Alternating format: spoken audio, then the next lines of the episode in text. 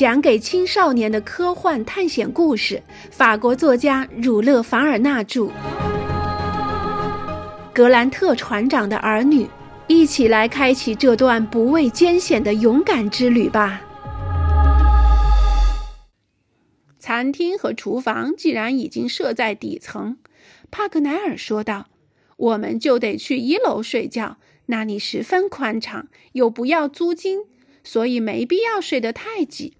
我已经看到那上边有一些可以利用的天然摇篮，只要躺进去，把身体捆牢，我们就能得到一张世界上最舒服的床了。我们也不用害怕什么了。况且还有人守夜呢。我们的人数足可以打倒印第安人的舰队和其他野兽了。可我们现在还缺少武器。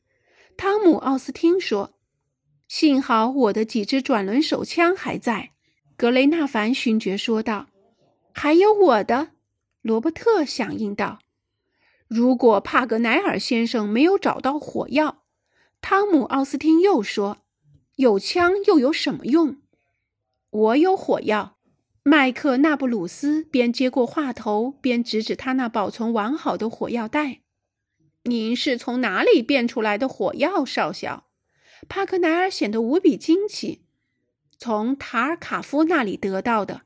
这个善良的人当时考虑到火药对我们有用，便在跳水救塔乌卡之前把它揪给了我。多么高尚勇敢的印第安人啊！格雷纳凡勋爵万分感慨。不错，汤姆·奥斯丁响应道：“如果所有的巴塔哥尼亚人都照这个模子打造出来的。”那巴塔哥尼亚将是一个多么强大的国家啊！还有那匹勇敢的马，帕格奈尔说道：“他也是巴塔哥尼亚的一份子。相信我，一定会再看见他们一个背着另一个回来的。”我们现在跟太平洋还有多远的距离呢？少校问道。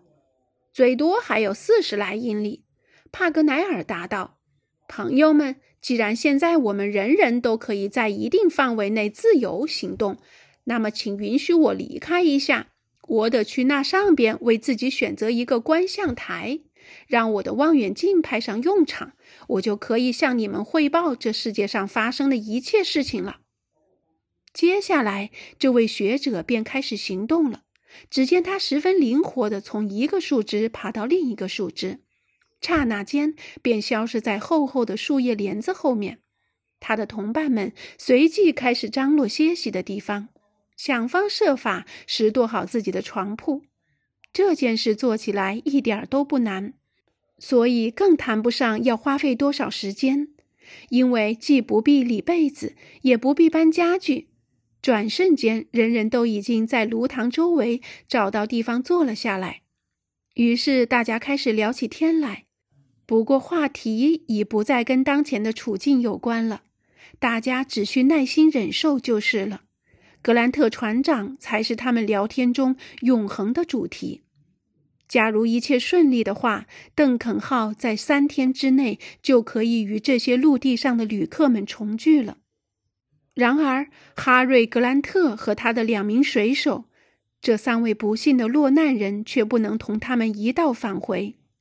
尤其让大家绝望的是，在这次寻人失败之后，在这次穿越美洲大陆的行动徒劳无功之后，一切原本有的希望似乎都变得无限渺茫了。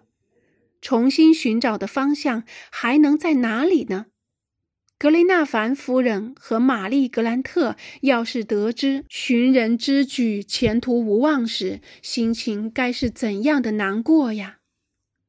我可怜的姐姐啊，罗伯特叹息道：“对我们来说，真是一点希望都没有了。”格雷纳凡勋爵实在找不到一句安慰少年的话，他还能带给这少年什么样的希望呢？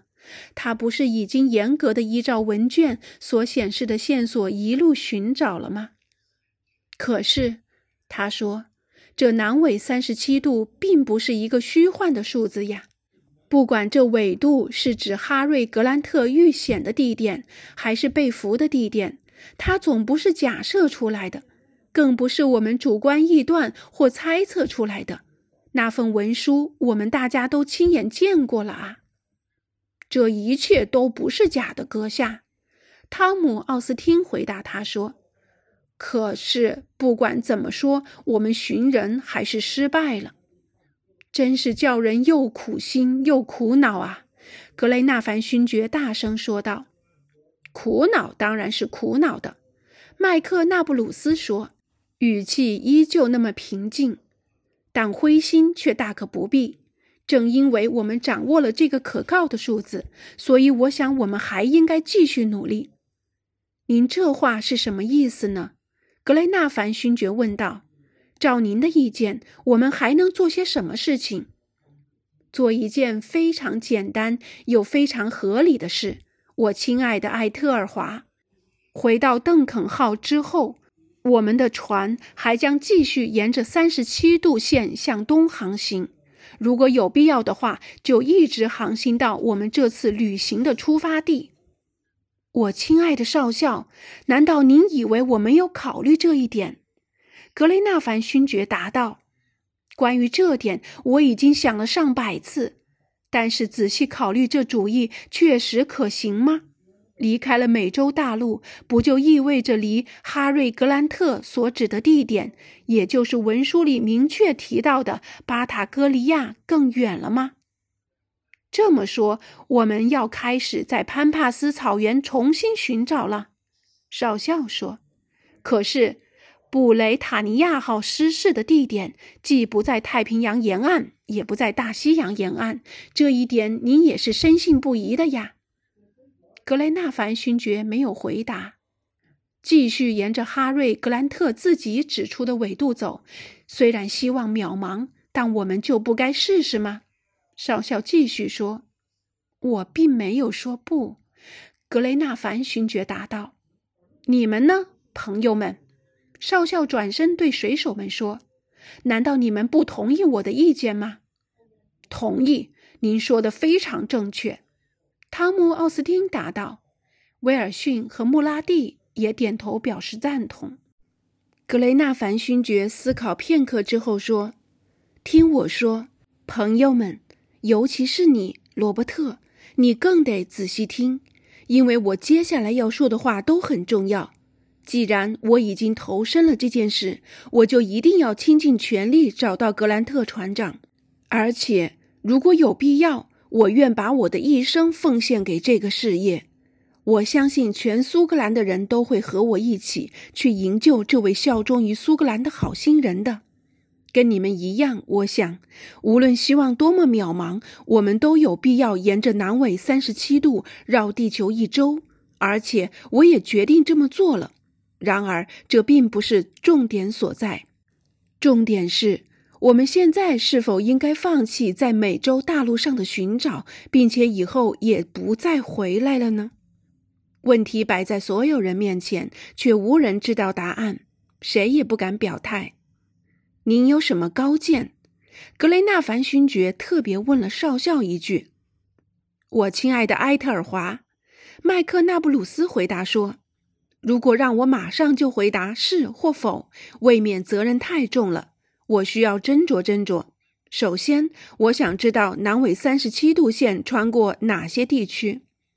相信帕格奈尔一定知道。”格雷纳凡勋爵答道。“那我们看看他怎么说吧。”少校说：“帕格奈尔正被密密的树帘遮住，连影子都找不到，必须大声呼唤才能找得到他。”帕格奈尔，帕格奈尔！格雷纳凡勋爵大叫：“我在这儿呢！”回答的声音好像从天而降。“您现在在哪里啊？”“在我的观测台上呢。”“您现在在做什么呢？”我正在仔细观察辽阔的地平线呀，那您有时间下来一会儿吗？需要我干的是什么事呢？一件很重要的事儿。什么事儿？我们想知道南纬三十七度线到底穿过哪些国家。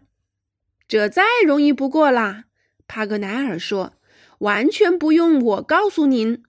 您说吧，我仔细听着。好。南纬三十七度离开美洲以后，便穿过大西洋。没错，他最先穿过的是特里斯坦达库尼亚群岛。然后呢？然后经过好望角下边差不多两度的地方。再然后呢？他就穿过印度洋。接着呢？接着从阿姆斯特丹群岛的圣皮埃尔岛过去。还有呢，然后穿过澳大利亚的维多利亚省。您继续说。除了澳大利亚，最后这句话没说完。是地理学家在犹豫吗？还是他不知道？不对，只听一声大叫，一声响亮的惊叫从稳壁的树最高处传下来。格雷纳凡勋爵和他的朋友们互相对视，脸色惨白。新的灾难又降临了。还是倒霉的帕格奈尔落水了。穆拉蒂和威尔逊正准备赶去救援，却看见一个高瘦的人影掉了下来。帕格奈尔从一个树枝飞快地坠到另一个树枝上，他的两只手抓不住一点东西。他是活着还是已经死亡？没有人能确定。当他正要掉进咆哮的汪洋中时，少校发挥军人本色，用他那强壮的胳膊抓住了他。太感谢您了，麦克纳布鲁斯！帕格奈尔大声说道。“怎么？发生了什么事儿？”少校问。“该不是漫不经心的老毛病又犯了吧？”“是的，没错。”帕格奈尔显得无比激动。“正是，又粗心大意了。这次绝对是一个重大发现。”这次又发现了什么呢？我们搞错了，我们又搞错了，我们一错再错。您先说说，格雷纳凡勋爵、少校罗伯特，还有我的朋友们。帕格奈尔一字一顿地说道：“你们大家都听我说，我们正在格兰特船长根本就不在的地方寻找他，也就是说，我们完全找错了地方了。”您在胡说些什么呀？格雷纳凡勋爵嚷道。“不光他不在这里，”帕格奈尔补充说，“而且我们找的地方他从未来过。”